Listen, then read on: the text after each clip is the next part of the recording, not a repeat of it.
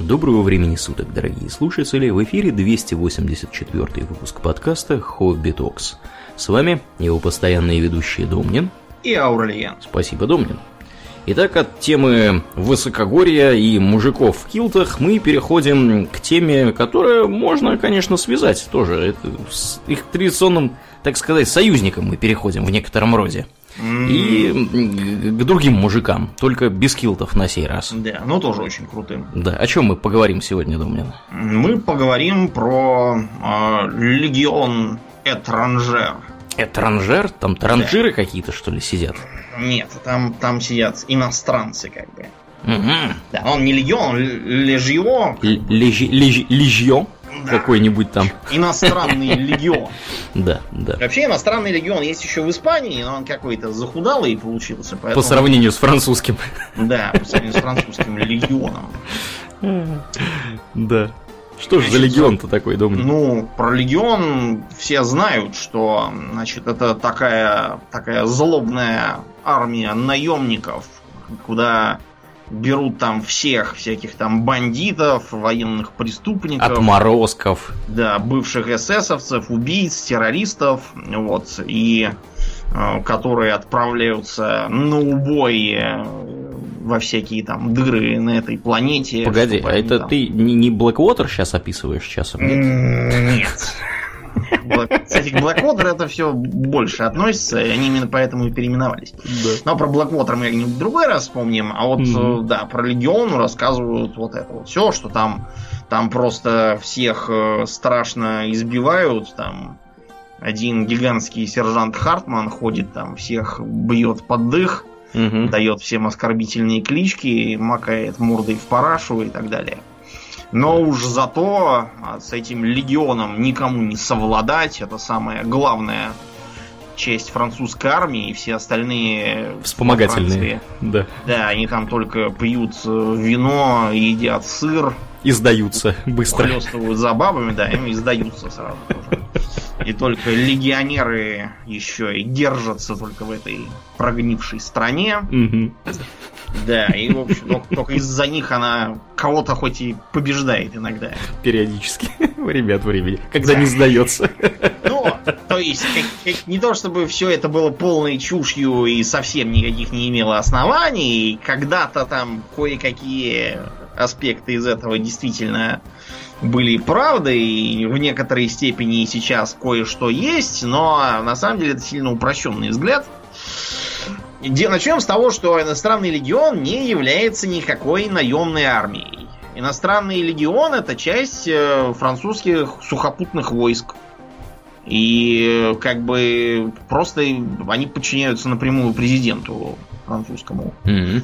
Вот. Ну, понятно, что президент французский не горит желанием заниматься командованием полками этими. У них поэтому обычно все возлагается на Минобороны, но в случае чего, да, президент может им напрямую приказывать. Поставить задачу.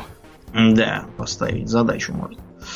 А, созданы они были в 1831 Они до сих пор отмечают день создания. У них это большой праздник. Вообще у них всяких праздников и традиций тьма тьмущая. Все это, кстати, сопровождается большим винопитием. Ну, конечно, почти 200 лет они там уже тусят. Без 10. Да. Угу. Легион этот назывался иностранным а, по некоторым причинам. Во-первых, потому что король Луи Филипп хотел повоевать так сказать, за пределами Европы. Они хотели как раз тогда, слегка очухавшись от трепки, которую мы им задали при Наполеоне, угу. завести себе уже какие-нибудь колонии. Вот в Алжире, там во Вьетнаме потом завели. Для этого потребовалась армия. А кроме того, у них так получилось, что после всех наполеоновских пертурбаций, революционных войн и тому подобного, у них затесалось довольно много всяких э, военных иностранцев как простого происхождения, так и знатного весьма. Вот, например, э, да, один из один из полков, на основе, на основе которых был создан легион, вот, это был э, такой немецкий полк. Там командовал немецкий князь Людвиг фон Хохенлоя. Такой. Mm-hmm. Да. Ну и вот с этого понеслось. То есть э, солдаты вербовали всех желающих, в основном из разных нищих стран а, окрестностей, там из итальянских государств, из Испании, из Швейцарии, там Мгм. это традиционно. Вот, а офицерами сажали ветеранов наполеоновских войн. То есть офицеры были французы этнические. Да. И сейчас, сейчас почти все это именно французы. 90% офицеров в современном легионе это просто перешедшие туда из э, других армейских частей, солидные ветераны. 10% это выслужившиеся из-за рядового состава, то есть э, не французы в основном. Вот. А таким образом получилось сразу две, две цели. Первая это убрать из страны бегающую туда-сюда шваль, всевозможную, в том числе французскую, которая любила побузить там, построить баррикады.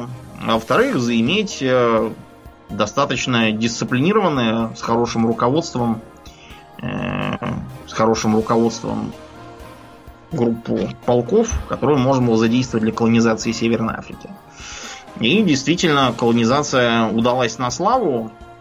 Правда, когда она кончилась, легион там немножко того огорчился произошедшему. Мгм. Ну, тут надо сказать, так сказать, вообще о том, какой у них послужной список. Э, Во-первых, немало легионеров тут у нас закопано в Крыму, потому что их там использовали в качестве штурмовой пехоты, и немало их там полегло. Рядом с Севастополем у нас там есть немецкое, не не немецкое, в смысле, английское, французское и итальянское кладбище. Вот на французском легионеры лежат. Вот, они поучаствовали, например, в попытке посадить э, французского принца на мексиканский престол. Это когда такая была бодрая попытка? Была, да, в 19 веке была, там они хотели еще бабки выки- выколотить из мексиканцев, которые те брали. Но, в общем, ничего, да, из этого не вышло. Да, так что... В общем, там тоже куча трупов там да, там обзавелась. тоже была Мгм. куча трупов. Куча же трупов стоила легиону франко-прусская война. Вот, и легион прославился, кроме того, еще и тем, что участвовал в подавлении Парижской коммуны. Мгм. И все, всех там убил, всех расстрелял. Вот. Поэтому левые, например, с тех пор легионеров ненавидят, а те отвечают им полной взаимностью. Какие у них там милые отношения. Да. Мгм. А потом некоторые колониальные войны конца 19 века, например, знаешь, что в Африке была такая империя Вассулу? В Вассулу? В первый раз слышишь, я так понимаю. Да, да, что это за империя такая? Ну вот, потому и нет в этой империи, что иностранный легион всех там убил. Это Понятно. на территории Мали. А, Да, понятно. так что французская колониальная Африка сколачивалась во многом силами легиона. Разумеется, не только, потому что легион все-таки это всего лишь группа полков, у которых даже нет дивизионной структуры. То есть у них есть дивизионный генерал, который ими всеми командует, но сами по себе они обычно действуют автономно сравнительно. Пусть и во, вза- во взаимодействии с остальными э, французскими войсками. Э, В Первой мировой войне Легион тоже побывал во всех мясорубках, каких только можно. И он вообще мог бы кончиться, но там почему-то в него нарисовался большой приток желающих. Не знаю уж почему именно тогда. Но, в общем, здорово они поучаствовали, и с турками повоевали, и с немцами, и со всеми. Да. А во Второй мировой легион оказался разделен на три группы. Часть ушли, например, к Деголлю, часть примкнули к вишистам, друг с другом тоже повоевали. Потом, правда, всех вишистов амнистировали, потому что легионерам же, в общем, наплевать, кого мочить. И так слушаются командование. А, В войне с восставшими вьетнамцами легион потерпел страшное поражение и до сих пор поминает э, битву при Дьен-Бьен-Фу, где вьетнамцы их просто раскатали артиллерией и потом добили штурмом. Практически все легионеры, которые были при Дьен-Бьен-Фу, все там и остались навеки. И, наконец, э, война в Северной Африке, когда Алжир решил восстать под руководством национального, как там, какой-то фронт национального освобождения у них там был такой, который объединял всех, кого можно. И коммунистов, и исламистов, и еще там кого-то. В общем, всех недовольных. Мгм. И э, в боях с ним в том числе отличался э, отличался первый парашютный полк. Первый, первый он же и последний, нет? Или у них там Ай. их более одного? И его, и его уже нет. Его Сейчас- уже нет? Да, потому что э, к власти пришел генерал Деголь, вот, и генерал Деголь решил, что все это не стоит э, таких проблем, и пошел на мировую с восставшими алжирцами. Э, Это вообще нажило ему сразу очень много врагов среди военных. Вот. На него, например, было совершено покушение. Он ехал там на двух ситроенах, и тут откуда-то, откуда не возьмись, выезжает микроавтобус, оттуда какие-то головорезы с автоматами, пистолетами, пулеметами, и давай его решетить. Вот. Спасло то, что машина все-таки не потеряла ход, ускорилась, они там попадали на пол. Заодно при покушении чуть не убили какую-то совершенно не- непричастную семью с детьми, которая ехала куда-то там по своим делам мимо. Мгм. Да, так что те, кто в этом участвовал, оказалось все сплошь кадровые военные, в том числе один из сержантов э, иностранного легиона. Да, их схватили, самого главного расстреляли, вот, остальных засунули в кутузку. Французская военщина какие творит вещи-то. Да, а потом четыре генерала, правда, уже ушедших в, отстав, в отставку уже, так сказать. Дедушка старый, ему все равно. Мгм. Вот, они как-то сговорились, захватили столицу Алжира, город Алжир. Да, в Алжире не очень богато с фантазией. Воображение у них, да? Да. Такое. А. Поэтому, да, и они объявили о том, что берут под свой контроль африканские колонии и желают э, расширить действия по восстановлению порядка на территории метрополии. В общем, начала, начался, начался такой период противостояния, так называемая транзисторная война, потому что как раз радио на транзисторах вышло, у Мгм. которого такое преимущество, что его можно брать с собой, оно на батарейках может работать. Да, невиданные достижения научно-технического прогресса. Вот, и поэтому Деголь решил тряхнуть стариной, надел свою старую военную форму, которую еще с войны не надевал, выступил там по ящику и по радио, призвал французов, так сказать, не поддаваться на провокации путчистов, Мгм. что он вводит чрезвычайное положение, причем вводить его пришлось из театра комедий францез. Получилось не очень смешно, на самом деле. Да уж. В общем, э, кроме того, пришлось срочно взорвать атомную бомбу в Африке. Да ладно.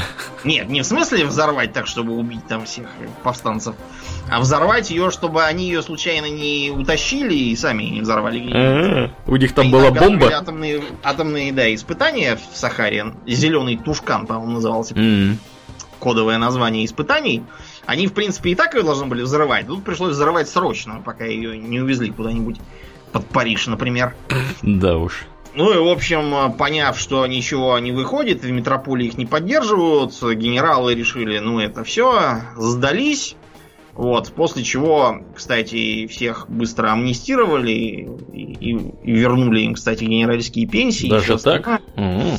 Ну, потому что, да, и так, вон, видишь, уже из, из микроавтобусов уже тут стреляют из автоматов, лучше не злить. Да, да. Не эскалировать эту ситуацию. Да, ну вот первый парашютный полк, который, собственно, там э, выступал в Африке, его все-таки разогнали. М.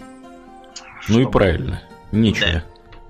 Вот, ну и до сих пор легион выступает. Он был э, и э, при операции против э, Саддама Хусейна, когда Кувейт захавали иракцы, и в Афганистане что-то там поделал, правда, ничего, ничего не сделал и уехал обратно.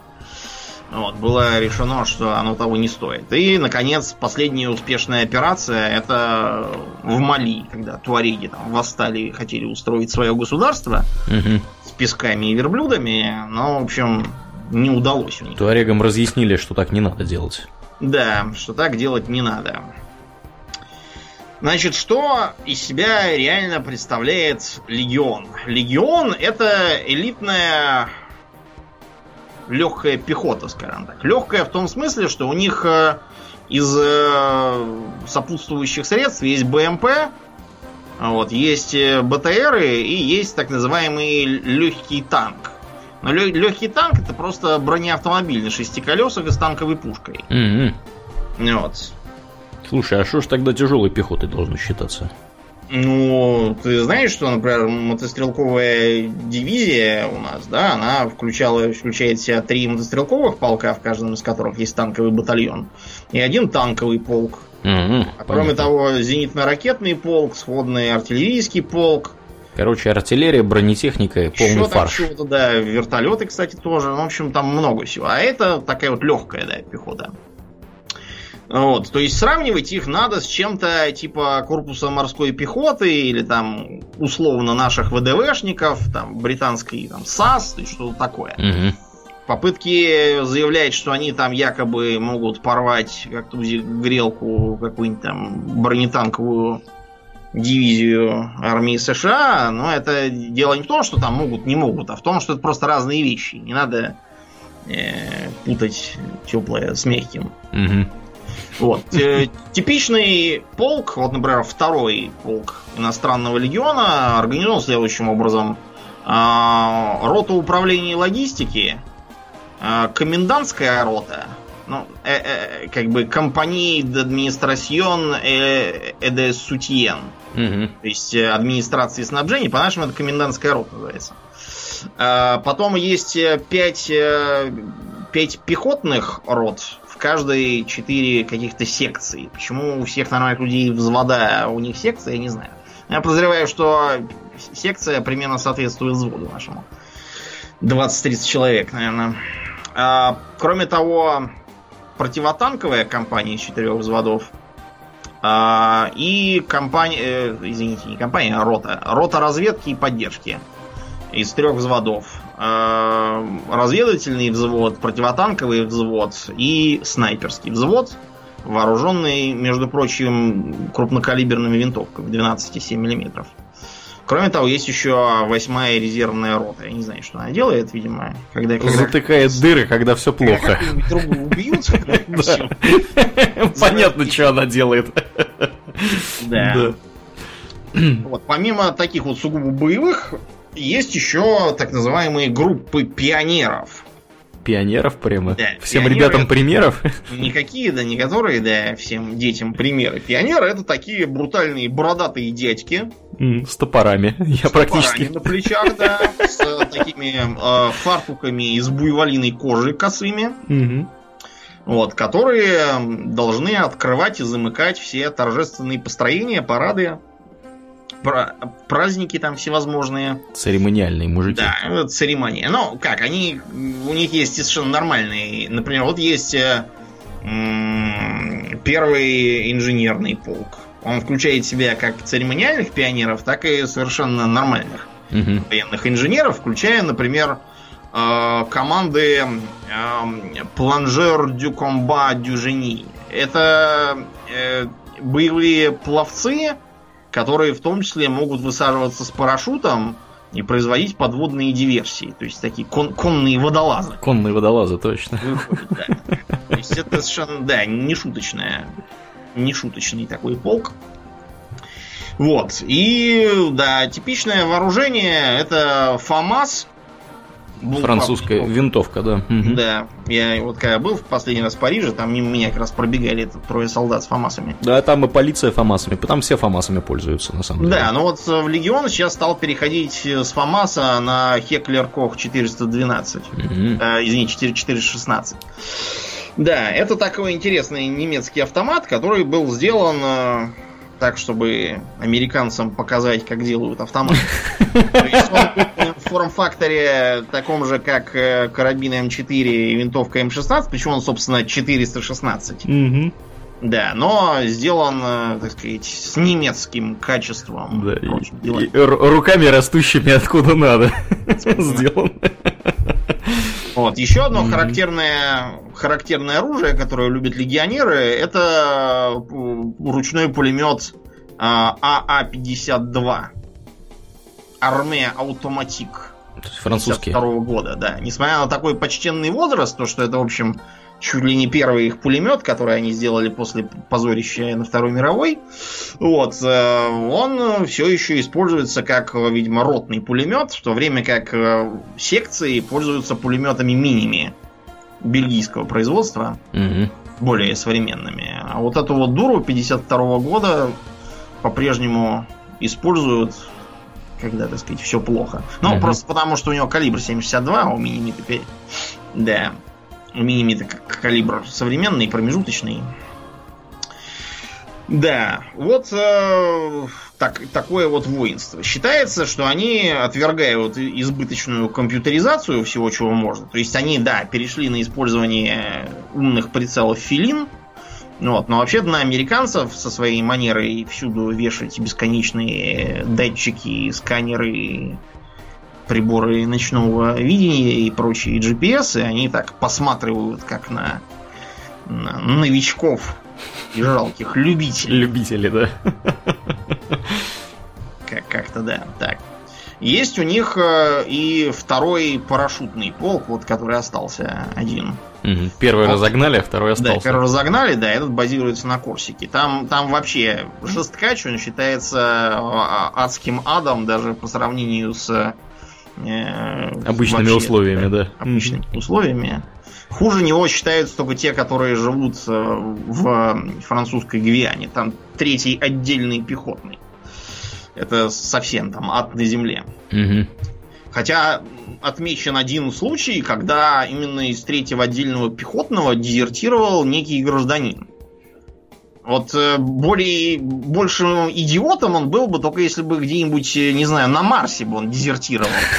Потому что куда можно дезертировать во французской Гвиане? В джунглях. Да, там тебя съедят сразу. Да, это он лихо придумал. Застрелился, было бы быстрее гораздо, не пришлось бы еще его искать. А что случилось, неизвестно потом.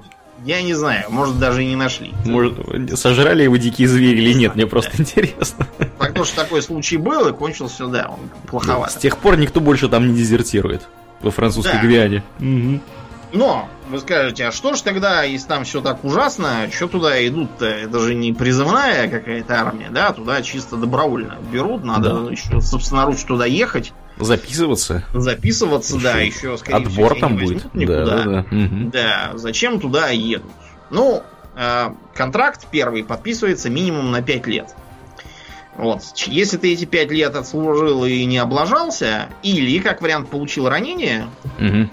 Даже если ты не очень хорошо служил, он получил ранение, это все равно считается, что ты хорошо служил. Ты имеешь право на французское гражданство или там при некоторых условиях просто на вид на жительство. Вот. И гражданство могут потом дать. Кроме того, ты можешь еще на 5 лет подписаться. Если ты прослужишь... Раньше было 15, сейчас провели пенсионную реформу, как у нас во Франции. Мгм. Вот, и теперь уже 19 лет надо служить, после этого ты можешь претендовать на пожизненную пенсию, даже если ты там уже служить не будешь.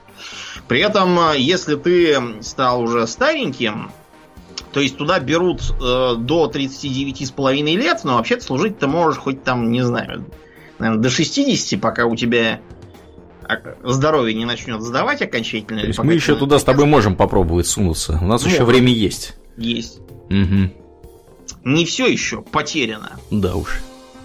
Ну вот, а если ты стал стареньким дедушкой, и так вышло, что деваться тебе после этого некуда, И тебя не убили при этом? да, В тебя ходе службы. убили, Мгм. да, то тебе полагается место в так называемом владении капитана Данжу. Это Владение. такой санаторий. О, В санатории сидят э, старенькие легионеры, делают там винище, распивают его за столиками, вспоминают, как в таком-то году Да. Они делали то-то, то-то. зашивали там выпущенные осколком кишки, Шнурками. Да, шнурками от чьих-то кроссовок. Да. Вот, кроме этого, платится жалование. Что интересно, если мы с тобой туда поедем и будем там сидеть и ждать, пока нас примут, жалование нам все равно будут платить, правда, очень маленькое. По-моему, какие-то 20 евро в сутки. И даже его нам отдадут, если нас выгонят через неделю, сказав, что мы не годимся. Интересно. Да. Ну, на 20 евро в, шутку, в, в, в сутки, конечно, не развернешься, но я думаю, винище прибухнуть можно вполне. Ну, там кормят, поят, одевают. Ага. Платить ничего не надо, налоги с тебя не берут. Вот. А, если нас все-таки примут в легионеры, то там нет салата, там именно легионеры, то будем получать где-то полторы тысячи евро. Это если мы сидим где-то там и тренируемся. Если нас отправят куда-нибудь там в республику Чад, угу. Будем получать три с половиной тысячи евро. В месяц? Да. Угу. Это, в принципе, не очень большие деньги на французские. Не, не очень, не очень большие. Да, но, понимаете, девать-то их особо некуда. Вы сидите, идите, пьете, встаете в 5 утра, ложитесь в 10 вечера. Зачем вам эти деньги-то, по сути? Откладываются в банке. Вот, да, все откладывается, и потом, когда у тебя контракт кончится, у тебя получатся большие, в общем, денежки лежат. Угу. Можно пропить, прогулять. Или открыть ресторанчик. Можно, да, открыть ресторанчик, а можно вместо этого пойти записаться в какую-нибудь частную военную компанию. Там, как правило, платят больше, условия проще. Такой зверской дисциплины нет, но как бы и дух немножко не тот. Угу. Ну, я, так понимаю, появлений... что, я так понимаю, что с таким, так сказать, в резюме с такой записью, что ты во французском иностранном легионе прослужил. Да, ЧВК отрывают с руками. Да. ЧВК отрывают с руками. Вот. А кроме того, ты в этом самом легионе можешь еще одну интересную традицию пройти. Это какую? А, тебя спросят, как тебя записать. То есть, если ты приехал, э, будучи, допустим, Иваном Борисовым, то ты можешь сказать, что тебя зовут, допустим, э, Артем Бондарев. Угу. Или Требование только еще. одну букву, букву фамилии, да. Ты можешь, в принципе, записаться даже не своей национальностью. Только желательно не выдумывать там, а давайте я запишусь... Э, Клингонцем. Да, каким-нибудь. И, и давайте я запишусь, не знаю, бразильцем нам с тобой скажут, каким бразильцем, дурак. Да. Ты на бразильца не похож. Давай мы тебя запишем, допустим... Португальцем. Нет, португальцем тоже не годится. Давай тебя могут записать, допустим, немцем. Ну, немцем, ты, да, можем. Ты, в общем, немножко похож. Или полякам, допустим. Лучше полякам, потому что они стараются все-таки как-то близко записывать. То есть, э, если приходит француз записываться, то их стараются не записывать как французов, традиция такая. Угу а записывают, допустим, как бельгийца. Ну да. И, или, или, допустим, квебекца. Поди, разбери, кто он да, там. швейцарца. Угу. Ну, в общем, фран франкоязычный, понятно. Вот, но, но не из Франции, это такая, типа, традиция. Э, правда, сейчас поступают данные, что э, в последнее время было решено, если человек не хочет придумывать ничего нового, а хочет записаться как был, то это его личное дело. Может быть, действительно так, может быть, это просто слухи. Тут, понимаете, в Легионе постоянно всякие мелкие пертурбации. То есть э, я почитал отзывы разных, кто там служил, разных национальностей, они все пишут немного разные, и считается, что это нормально, потому что требования меняются по мере поступления и тому подобное. То есть, вот, например, а, возьмут вас или не возьмут, определяется даже не столько тем, насколько вы в абсолютных величинах пригодные, а тем, насколько вы пригодны в настоящий момент. Предположим, именно сейчас э, поубились все механики-водители. Mm-hmm. И тут вы такой приходите, такой двух метров росту, касая сажень в плечах, там сворачиваете головы голыми руками, перегрызаете зубами кабели связи да. через Атлантику. Да, и тому подобное. Вам скажут, извините, вы временно негодны. Просто потому что сейчас такие не нужны, а нужны какие-нибудь такие маленькие, которые поместятся хорошо в танк. Угу. И желательно там с опытом работы водителем, там, слесарем каким-нибудь по машинам, чем-нибудь таким. Так что там все совершенно непредсказуемо. В общем, э, как это все выглядит? Э, туда могут пойти, в общем-то, все. Но есть, разумеется, определенные общие критерии. Во-первых, мы уже сказали возраст. Мы пока еще по возрасту годимся, нам нет 39 лет. Вот. Если бы нам было 17 лет, мы бы тоже не годились. Можно в 17 с половиной прийти. Mm-hmm. Но де-факто это трудновато, потому что в 17 с половиной просто так не выйдешь из страны.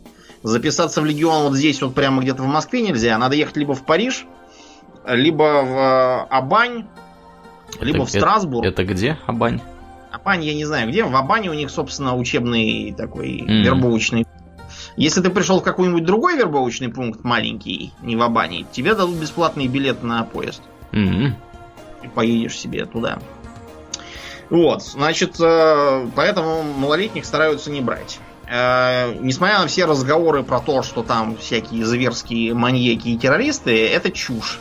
Если вы действительно серьезный преступник, то есть э, связанный с наркотиками, связанный с мокрухами, связанный с терроризмом или разыскиваемый Интерполом, то это все. Вас, скорее всего, передадут сразу Повяжут. да, в руки компетентных органов. Вот если вы там, допустим, э, не знаю, э, по пьяной лавочке кому-то ногу сломали бейсбольной битой, там, или, я не знаю, ларек ограбили с водкой, Мгм. То это другой вопрос. Тогда, да, скорее всего, возьмут. Ну, по крайней мере, если не возьмут, то не из-за этого. А как они узнают, террорист я или нет? Ну, сейчас я тебе объясню, как узнают. Для этого есть гестапо. Значит, кроме того, проверяются э, железные штыри всякие в теле. Если они есть, это сразу отворот-поворот. То есть означает, что были травмы какие-то. Да, нам бракованные не нужны солдаты. Да, не нужны. Если есть какие-нибудь там увечья типа оторванного пальца, то это тоже скорее, ну, если на ногах, то, наверное, нет. Если на руках, то, скорее всего, пошлют. Э, Просто потому, что в Легион каждый месяц где-то 500 человек подает заявки и берут в лучшем случае там 100-200 где-то. Так что им особо некуда спешить. Э, Мы с тобой оба в очках Мгм. нас, в принципе, могут взять. То есть э, людей в очках и в линзах там довольно много. Но вот таких, у которых там какой-то там астигматизм, чего-то там еще, какие-то там двояко выгодные стекла, это нет. Мгм. Это нет, это делаете коррекцию зрения, про, когда потом ждите три месяца, и вот тогда приходите. Вот тогда, может быть, и возьмут. Вот. Кроме того, вопрос религиозный. Э, Формально, понимаете, вот тут такой момент. Э, Легион представляет собой прекрасный пример того, как надо организовывать а, элитную профессиональную пехоту. По религиозному что- принципу. Нет, я имею в виду вообще. Так. по разным принципам. Потому что э, все мы знаем, что у контрактного и призывного принципов комплектования армии есть свои плюсы и свои минусы. Например, призывная армия может оказаться совершенно не обученной ничему, кроме делания квадратных сугробов и подметания плаца ломом. Мгм. Может, конечно, и другое получиться. Но многие военные специальности нельзя освоить за год, который ты служишь призывником. Ну, то есть можно, но это будет так, ни о чем абсолютно. Тебе придется в случае чего дополнительно учить. С другой стороны, э, история знает примеры, когда, например, вот э, саудовская профессиональная армия во время войны в Персидском заливе ее пришлось срочно спасать от э, любительской иракской армии. Почему-то профессионализм им совершенно не помог. Потому что чисто контрактные армии склонны тоже к своим проблемам. Они, во-первых, могут превратиться в так называемую рыцарскую армию. Рыцарская армия это такая, которая хорошо воюет только вот с другими такими же летающими там на дронах и бомбящими томогавками. Мгм. Вот. Из-за чего так э, опасливо наступающими, и в случае чего убегающими обратно бомбить. Либо с оборванцами и с калашами. А с какой-нибудь большой такой э, общенародной армией, как у нас или у китайцев, они просто не способны по факту ничего делать. Либо, как вариант, это может быть э, армия, которая, в принципе, боеспособна, но она при войне расходует столько денег, что можно было, наверное, давно уже поло- половины этих средств всех победить. То есть у них на уничтожение БТРа тратится снаряд, который дороже, чем этот БТР вместе с солдатами стоит. Что тоже, наверное, не айс. Ну и самый терминальный случай, когда контрактная армия является де-факто декорацией. То есть она ее личный состав э, не против служить пока тихо и тепло, а стоит да. начаться там каким-то разговором. Да. Хоть пожар, так увольняйся, да? Как да, в том все анекдоте. моментально оказываются больные, кривые, косые, расхотевшие. Да. Например, в американский флот таким образом недавно опростоволосился. Да неужели? них, у них была программа, потому чтобы преодолеть позорное наследие прошлого про то, что баба на корабле к несчастью. Так. И навербовали большое количество женщин-моряков. К сожалению, оказалось, что э, эти женщины-моряки, навербованные вот в эту вот компанию, угу. как только корабль отправлялся куда-то в плавание, моментально сказывались беременными и уходили в декрет. Вот это поворот. И приходилось, да, отплывать без них. А все потому, что надо вербовать мотивированный личный состав, а не просто грести по объявлениям, абы каких Чтоб, чтоб просто по половому признаку. А я тебе скажу, как у них было. Это же Америка, Думнина. У них там э, была спущена директива, что нужно в рамках толерантности и там, я не ну, знаю, равенства там полов, возможностей всего на свете, что нужно, чтобы не менее такого-то процента на корабле было женщин. А, скорее всего, в командном составе должно быть тоже какой-то процент женщин минимальный. Вот. А потом внезапно оказывается, что как бы, ну, вот, вот такие вот э, повороты происходят. Да, что личный состав набран немотивированный. Да. Фактически компания решила справа. Ну так вот, в Легионе все это побеждено. В Легионе, несмотря на то, что формально там царит полнейшая демократия, на самом деле там все довольно брутально. То есть женщин Значит, не берут, хочешь сказать? А, была ровно одна, и, и то она чисто, чисто исключительных обстоятельствах туда попала во время Второй мировой. Больше нет, не берут. С религиозным принципом все следующим образом обстоит. А, все про свои религии должны на 5 лет, или сколько они там служат, позабыть. Держать их где-то очень далеко. То есть а, сегодня у нас там на обед свинина, и все будут кушать. Вот, а винище тоже надо пить, кстати.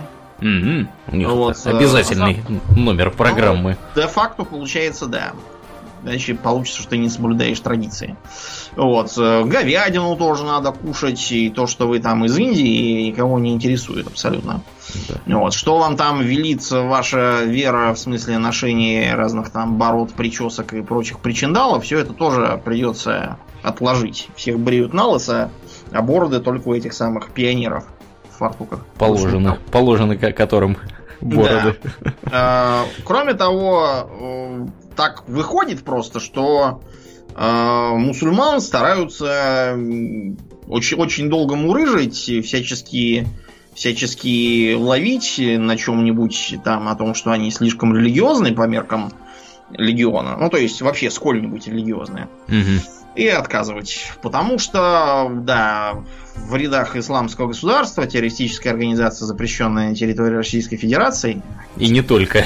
Да, но еще и во Франции, по странному совпадению, да, внезапно оказалось, что там нарисовались какие-то бывшие легионеры со своей подготовкой. Так что там начался небольшой бугурт, и было сказано, что лучше 20 раз подумать, а потом его не брать все равно, ну его нахрен. Да. А, кроме того, вот э, в армии США там же все принимают трансгендеров, всяких, да, да, да, да, да. Геев, геев стали брать такое. недавно. Угу. Да, так вот. Э, У них же политика домня, знаешь какая? Да. Don't какая? ask, don't tell. Это mm. было, уже устарело. Уже теперь устарело. Уже, теперь уже наоборот, нужно, нужно всем рассказывать. Да как, ладно. Как ты голубой, как, как тебе все должны за это. Don't Ask, Don't Tell сочтена устаревшая и ужасная и да. все такое. Вот так вот. вот, в Легионе, ты будешь смеяться, но, так сказать, с голубыми не пьем. То есть, то есть нет, там, там вообще никак. Никак. Даже при, при малейшем подозрении э, были случаи, когда э, каких-то доселе уважаемых совершенно угу. сотрудников э, ловили на таком, моментально вышибали. Ничего себе. То есть, короче, а, не, а не как же толерантность, Домнин? Где же толерантность? да, да. Далеко толерантность. Далеко толерантность. да. Далеко от легиона вся толерантность. Понятно. Да. Но это в принципе, в принципе это логично, потому что Э, как мы знаем, до 4% населения имеет нетрадиционную ориентацию. И э, если у вас там 4 человека из 100 э, такие вот товарищи, то да. они будут от, отвлекаться, отвлекаться на разные вещи, э, от, от да. выполнения боевой задачи. Да. То есть основной принцип какой? То, что это ничем не помогает боевой эффективности, правильно? Ну и все, угу. значит не надо. Ну, в общем, я так понимаю, они стараются как можно более моногенный такой сделать, да. собственно вообще, вот что, что еще, так сказать, помогает э, принятию? Угу. Помогает э, э, наличие медицинского образования. Угу. Э, да, потому что врачей всегда не хватает, все время то, то убили, то еще чего-то. Вот, то состарился за всем. Но, в общем, врачей стараются брать, даже если у них некоторые там некоторые минусы наблюдаются по другим пунктам. Понятно. Значит, следующий момент. Э, если пришли два человека, один из которых э, владеет дворцом с джакузи, а второй владеет картонной коробкой, при прочих равных возьмут того, который с коробкой, а который с джакузи не возьмут. Просто потому, что через неделю обладателю джакузи захочется обратно да. к себе. А, от тяготы лишений. Да, у тому, у которого коробка, ему идти просто некуда. Потому это, что, в принципе, логично. Изымают при поступлении. Я на собственном опыте имел удовольствие с такими людьми общаться, которые имели дворцы. Очень, знаешь, обычно очень избалованные люди, да. скажем так. Недостаточно мотивированы. Недостаточно мотивированы вообще. Угу. А, кроме того, граждан, у которых э, жена и куча детей, это тоже такой момент. Э, все записываются как холостые. Угу. И ездить на всякие там похороны и свадьбы нельзя пока ты на службе, ты холостой, твоя семья легион. Все. Понятно. Да. Значит, как, как выглядит, собственно, вербовка? При, прибываем мы в Абань, там такие ворота солидные каменные. И там стоит часовой. Как правило, в звании капрала. Ну или он позовет капрала.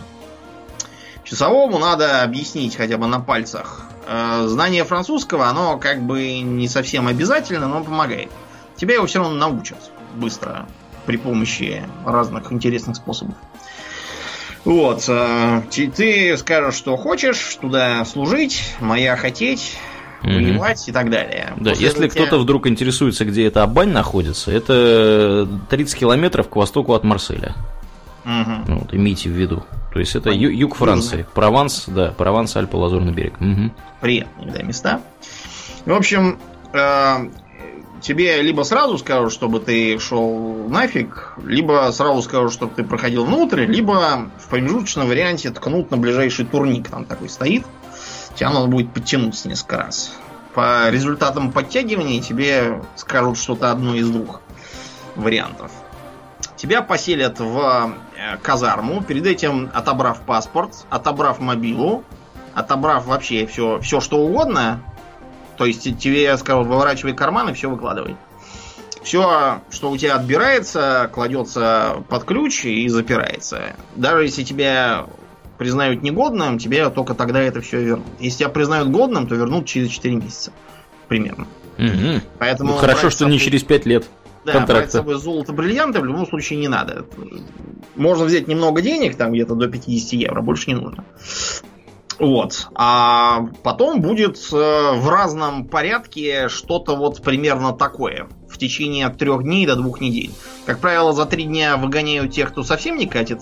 Угу. Остальных мурыжат там подольше, недели две. Значит, э, проводят с тобой медосмотр. Медосмотр начнется с того, что тебя проверят на курение травы и прочие вещества. Mm-hmm. Курение травы в анамнезе это сразу, сразу вон, без разговоров, каким бы ты там ни был замечательным в остальном. Ну, прочие вещества, понятно, тоже. Да, прочие тоже. Вот, э, э, как бы, употребление алкоголя в определенных пределах вполне, вполне даже приветствуется. Слушай, мне нравятся эти ребята. Да. Пока. А, да. Тебя там проверят зубы и все такое, какие они у тебя есть, потому что это тоже важно. Вот, проверят всякие мелочи типа плоскостопия, потому что бегать придется далеко и тому подобного. Потом э, будет э, спортивные испытания. Тебе потребуется пробежать за 12 минут, по-моему, до 3 километров как минимум. Мгм. Нужно будет подтянуться 7 раз, 10 раз отжаться, там разные другие фишки, они разные всякий раз, то там преодоление э, полосы препятствий, то челночный бег, то лазание по, по канатам и шестам. Вот. Э, опять же, если ты чего-то из этого всего не сможешь, значит, все, тоже не пустят. Надо будет пройти разнообразные интересные тесты там на логику, на эрудицию, э, арифметику, кстати, тоже. То, есть, если вы такое знаете, типа, а еще я в нее ем, то вас не возьмут. Потому что, нет, ну, в какие-нибудь другие места вас, может, возьмут. Мы как-то раз с тобой читали реальную историю, где некий гражданин хотел поступить в телохранители, по-моему, в какие-то. Мгм. И проходил такой же тест, и там было написано, бывало ли ты в горячих точках, если да, то в каких. Он написал, да, был озеро Сиван. На вопрос, какого черта озеро Сиван вдруг сделалось из курорта горячей точкой, гражданин сказал, ну, я там вот был, там вообще жара такая страшная, прямо жарит. Не знаю, взяли его туда или нет, но в Легион после такого его совершенно точно не взяли. Да уж. Вот. Кроме того, будет, во-первых, э, разговор с психологом, который будет всячески стараться проникнуть в фибры твоей души, Да. Задавать всякие вопросы. А кроме того, будет вот это самое гестапо. На гестапо там будет э, сотрудник разведки Французской Республики, который будет всячески проверять твою биографию, проверять э, твою то, что ты там написал во всяких анкетах на соответствие реальности, задавать каверзные вопросы, вот, что-нибудь. Как, короче, какой-нибудь способ э, тебя не принять будет искать. Мгм. Это его работа такая. Э, Те, кто туда прошел, вообще рекомендуют э, и, и с товарищами в казарме, и на всех этих собеседованиях. Помалкивать пока не спрашивают, отвечать четко и ясно, не э, начинать там ныть, что рано вставать, и холодно, и одеяло тонкое, и все такое. Короче, быть мужиком. Да, такие не нужны. Э, Кроме того, не надо зарисовываться яркой индивидуальностью, они там никому не нужны. Мгм. И ради всего святого не надо отвечать с юмором, потому что рядовой шутник для службы в легионе не подходит. Слушай, ну нас с тобой точно не возьмут. Я тебе так скажу. Пойдем. Да. Можно и не ходить даже, в бань не Да, летать. Можно даже да, не тратить время в абань. Вот. причем ты будешь смеяться, но когда тебе, мы туда, если бы мы туда собрались ехать, мы могли бы, значит, при подаче, при подаче на визу Мгм. сказать, я вот хочу попробовать в иностранный легион. И нам на этом основании визу могут дать. Мгм. А могут и не дать. Я читал про мужика, который там служил тоже из России. Он попытался так вот податься, но ему сказали, а вдруг вас не примут, а вы решите остаться и устроить там русскую мафию. И, в общем, не дали. Поэтому он, ты будешь смеяться, он пешком ушел во Францию. Пешком во Францию. Как Через- перехожий калик Как перехожий калик, да. пошел. Так и Пешком пошел. Да, через, через Беларусь, там, Польшу, да? Через Украину. Через Украину. Венгрию, Через Украину, да, Венгрию и дальше. Австрию, и- Италию, да, да, Вот, Францию. да, Короче, да. Мгм. Очень, очень хотел, но его в итоге взяли, видимо, оценив, что такой ходок нам нужен. Сколько ж он шел, интересно. Долго, видимо, шел, долго шел, вроде как все лето. Ничего себе, мужик, молодец. Ну, в общем, по результатам всех этих мероприятий нам дадут какую-то бумажку. На бумажке будет написано, что мы не годны либо совсем, либо не годны вот именно сейчас. Мгм. По каким-то причинам, вот, которые я уже упоминал. Допустим, нужны сейчас какие-нибудь там э, желобы огромные, вот, а маленькие не нужны. Или наоборот. Почему-либо. Понятно. Допустим, нужны африканцы, потому что вот много операций в Африке, а белые не нужны, предположим. Да, всем остальным, кого, кого все-таки взяли, э, выдадут форму, вот, проведут с ними принятие и вручат на подпись контракт. После чего их отвезут в учебку в Костель-на-Дари. Кастельнадари это военная база, рядом с которой ферма. Ферма это важная часть легионерской э, службы, потому что вот э, у нас там квадратные сугробы делают, и картошку сажают, угу. копают, а вот они делают вино и сажают виноград. То есть то же самое, в принципе, только еще потом бухать можно. Вот. После чего вы будете вести веселую жизнь. Абсолютно все, кто прошел Кастельнадари, говорят, что это было худшее, что вообще есть в Легионе. Вот, если не считать службы в парашютном, там тоже примерно такой же Кастельнадари, только вообще всегда. Вот, научат французскому языку. А, то есть там можно даже не говорить по-французски? Нет, тебе быстренько тебя будут учить. Вот, для этого тебе придадут так называемого бинома, то есть двуязычного гражданина, который говорит на чем-то вроде твоего родного языка и на французском. Угу. Вот, и он будет тебя тоже учить, причем за то, что ты там будешь ложать, э, будут в том числе бить и его вместе с тобой. Неплохо. Научишься это очень быстро всему, чему надо. Кормить, кстати, будут не очень хорошо, потому что повара там такие же, как у нас. Я вот в свое время даже ходил специально посмотреть на этих поваров и удивился, что они выглядят вроде как нормальными людьми, там слюни у них не текут изо рта. А руки растут вроде как из плеч. Каким образом можно было все-таки превратить нормальный паек в то, что они делали, я, я не знаю.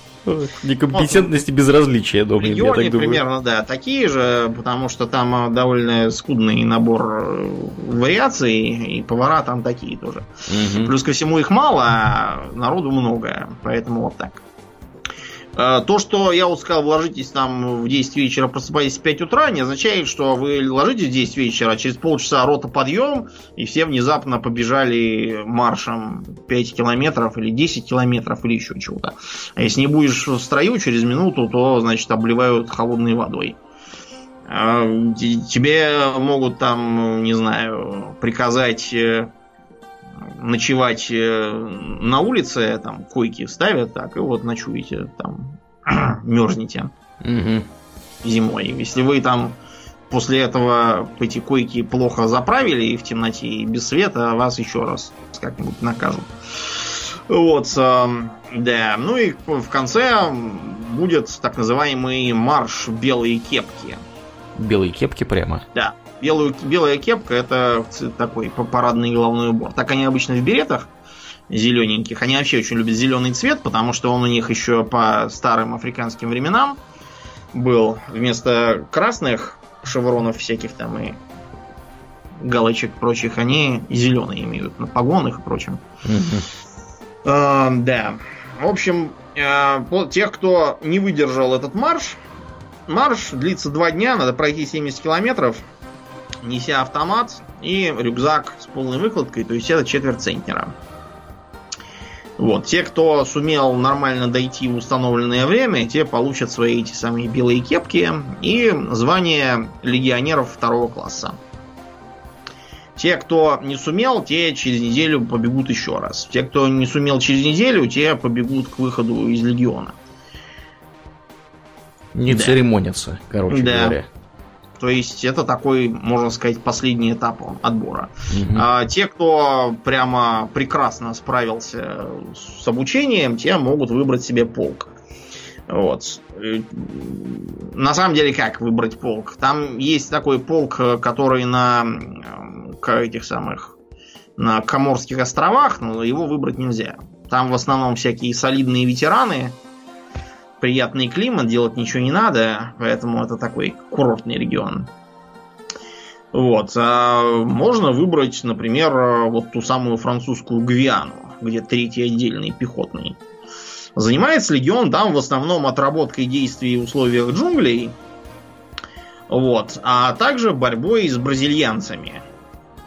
Дело просто в том, что французская Гвиана, она не заброшена давно, как другие колонии, по той причине, что там золотые запасы есть. Mm-hmm.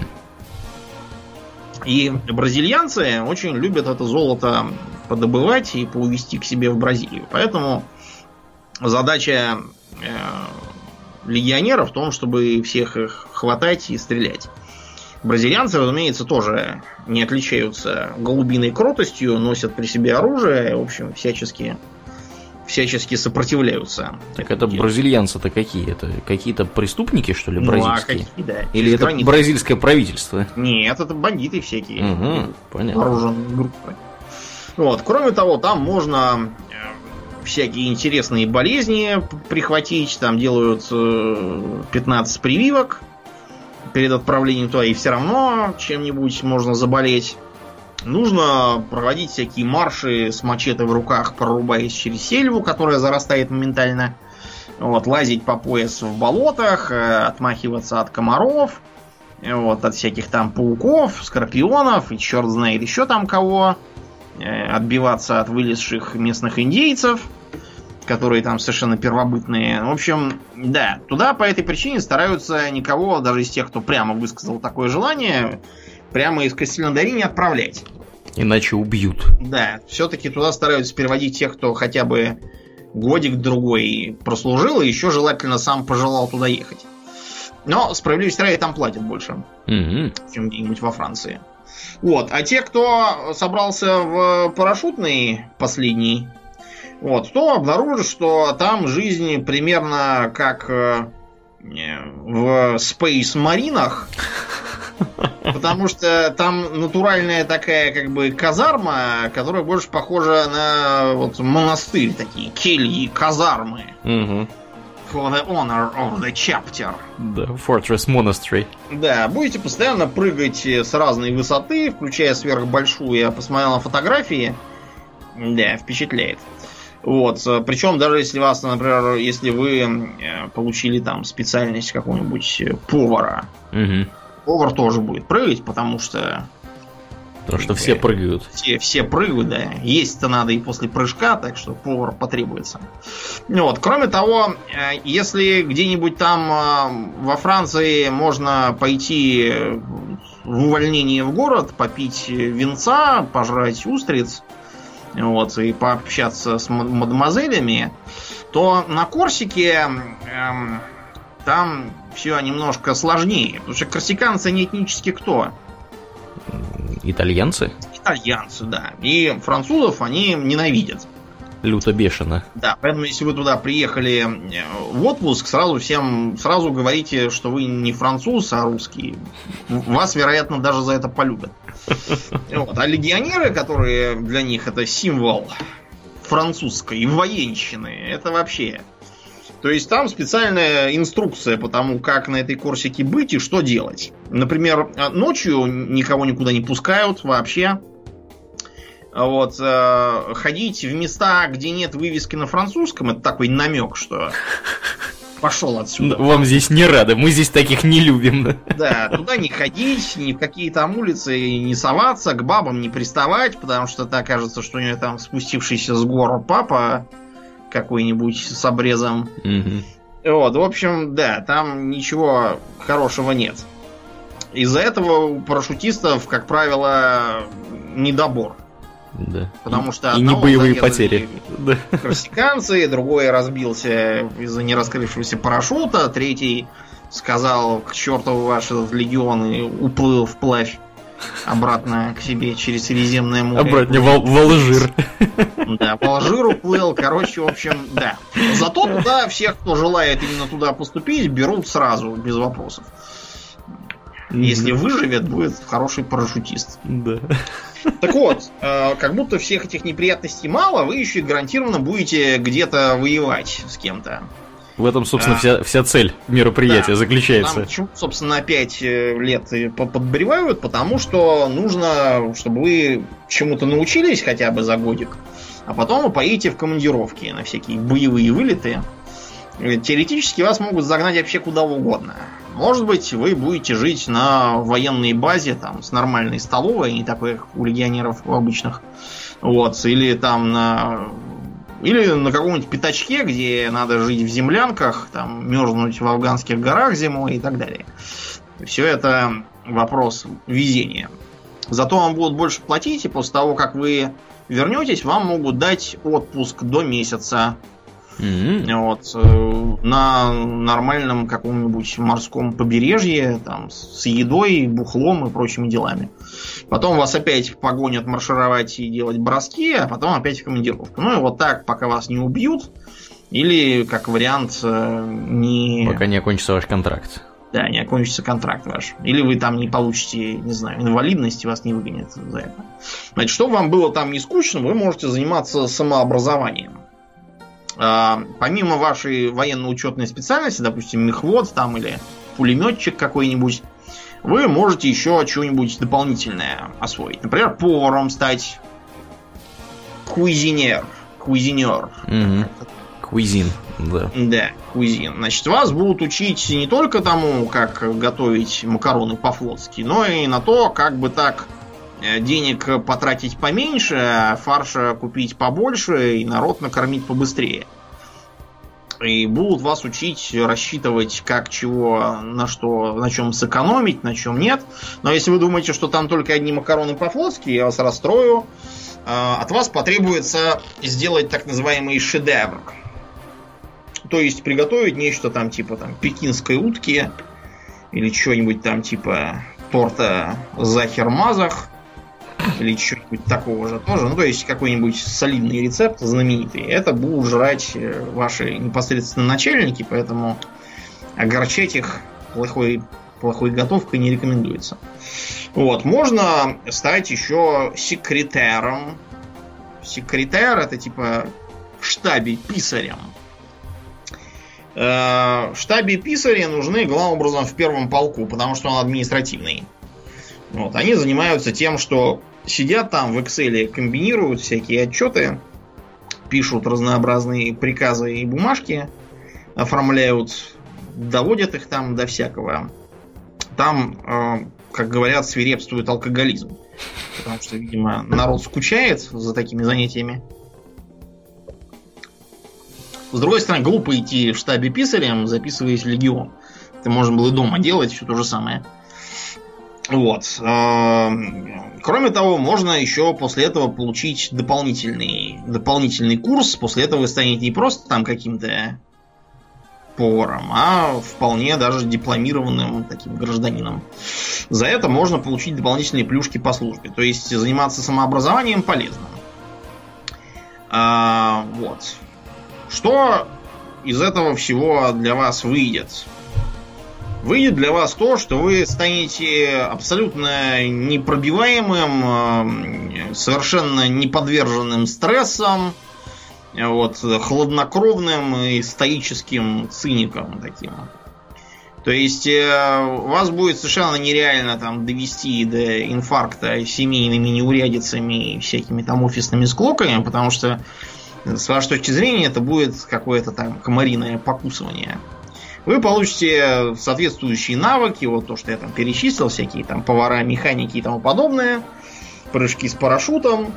Все это поможет потом устроиться в ЧВК, например, или в какие-нибудь там, не знаю, в некоторые государственные армии контрактникам тоже можно попасть. У нас в России с этим как бы так, что теоретически ваша служба в легионе может быть сочтена за наемничество, но на самом деле сейчас у нас проходит очередной период пертурбаций с, право... этой самой... с правовой базой частных военных компаний. У нас же тоже надо что-то такое завести срочно угу. войны. Поэтому, скорее всего, у нас будет всем наплевать.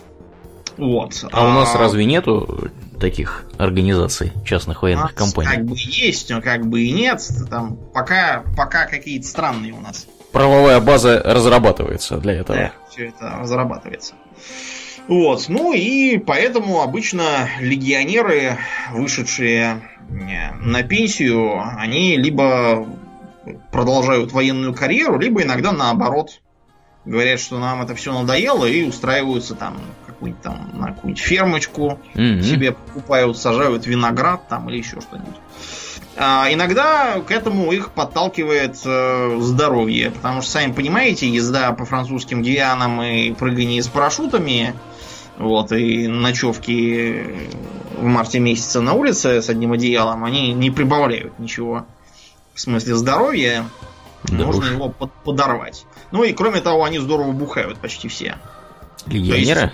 в Легионе бухают вообще все. Поголовно.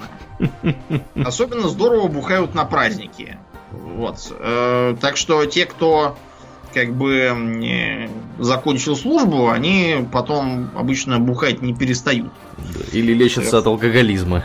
Ну, понимаешь, как, как вариант. Ты, да, ты к тому времени у тебя приобретается вот характерное отношение к врачам. Как нам говорил наш ротный капитан, бойся трех ВВ. Внутренних войск, взрывчатых веществ и военных врачей. Вот. Ну и кроме того, определенные личностные проблемы могут быть, типа того, что, как я уже сказал, яркая индивидуальность там не нужна. Ее из вас постараются вытравить. Поэтому у вас будет соответствующая соответствующий склад личности, и с гражданским вы можете просто не поладить. Это еще один, кстати, аргумент за то, чтобы идти ЧВК, потому что там по сравнению с Легионом вы будете как будто на курорте, денег будет больше, вот, а обстановка примерно такая же, подходящая. Э, многие из тех, кто там отслужил, они здорово потом поднялись во вполне государственных армиях. Вот у нас есть такой, такой был у нас маршал Малиновский, угу. сталинский. И он как раз там, да, изрядно послужил. В легионе? Да, потом министр обороны СССР продвинулся по карьерной лестнице. Да, как видишь, очень хорошо. И вот э, у Саркози папа, он как раз там и был. Он, я так понимаю, во Францию таким образом и затесался. Mm-hmm. Папа Марии Лепен, Марины этой самой, он тоже там же был. Но mm-hmm. это вообще характерно, потому что, э, как я уже сказал, там никаких там голубых и прочих не держат, потому что в Легионе это такие вот э, архи-ультраправые товарищи все. По крайней мере, офицерский состав. Угу. Вот, они, как я уже объяснял, пытались и путчи всякие устраивать, и покушения на Деголле и тому подобное. Вот, э, кстати, евреев по этой причине там очень мало. Их тоже там не берут, стараются, потому что это все как-то не кошерная какая-то публика. Вот. И да, кроме того, есть еще одна такая фигня, как разнообразные объединения ветеранов Легиона. Э, эти объединения заняты, во-первых, устроением пьянок и посиделок всевозможных, помощи всяким там инвалидам и больным, оставшимся после этого, а кроме того, взаимному трудоустройству. Mm-hmm. То есть, кто там затесался в какие-нибудь там очередные executive outcomes, тот сразу говорит, а вот мне еще понадобится там Жан, Поль, еще там какой-нибудь mm-hmm. в помощники, берите их тоже. Ну, таким образом они все табунами и устраиваются Понятно. на работу. Да. Или бизнес, допустим, замутил. Кому можно довериться в бизнесе, в современном? Разумеется, тем, с кем ты бил малярийных комаров в Гвиане и совершал сверхвысокие прыжки. Ну да. Вот и их и берут с собой в компаньон. Благо бабки-то у них есть. Это, по крайней мере, известно совершенно точно. Угу.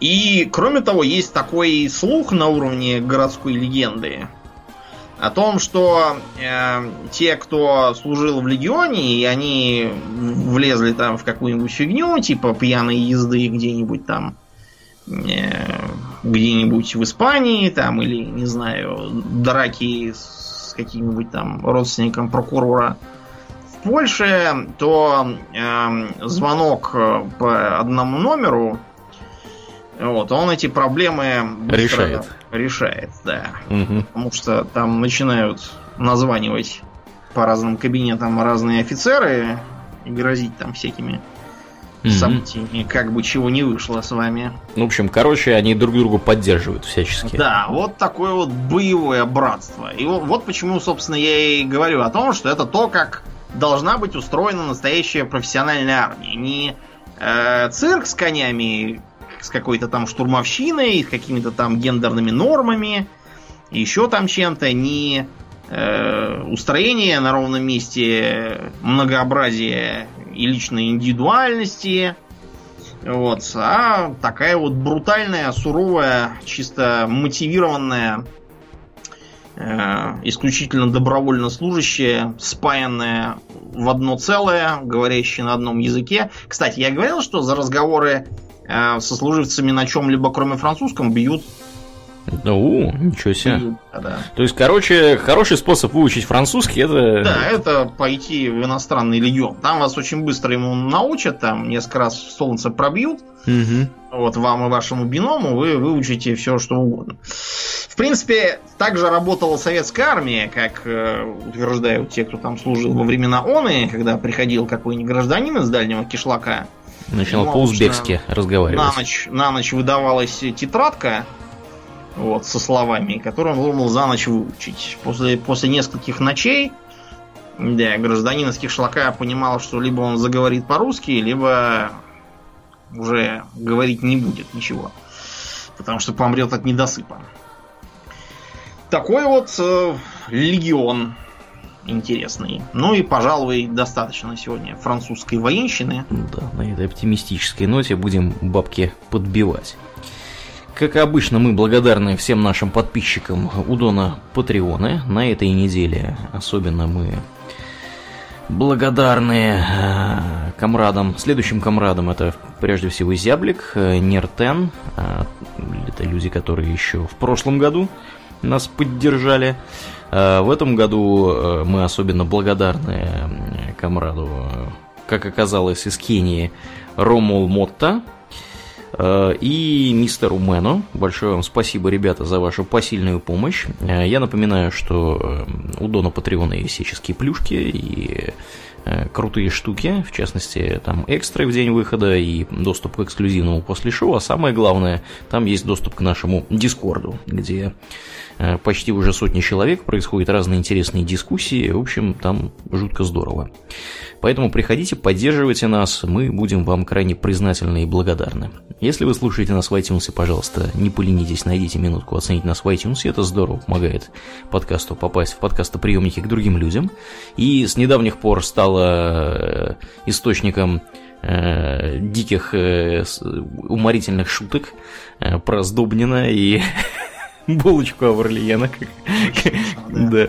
Невероятно невероятно смешно, да, я буду просто невероятно, да, невероятно смешно. Ну и если вы по какой-то загадочной причине еще не в нашей группе ВКонтакте, приходите и туда, vk.com slash у нас там тоже разное интересное происходит. Ну, а мы на сегодня будем закругляться и переходить в после шоу. Я напоминаю, что вы слушали 284 выпуск подкаста Хобби Токс, и с вами были его постоянные ведущие Домнин и Ауралиен. Спасибо, Домнин, всего хорошего, друзья. Пока.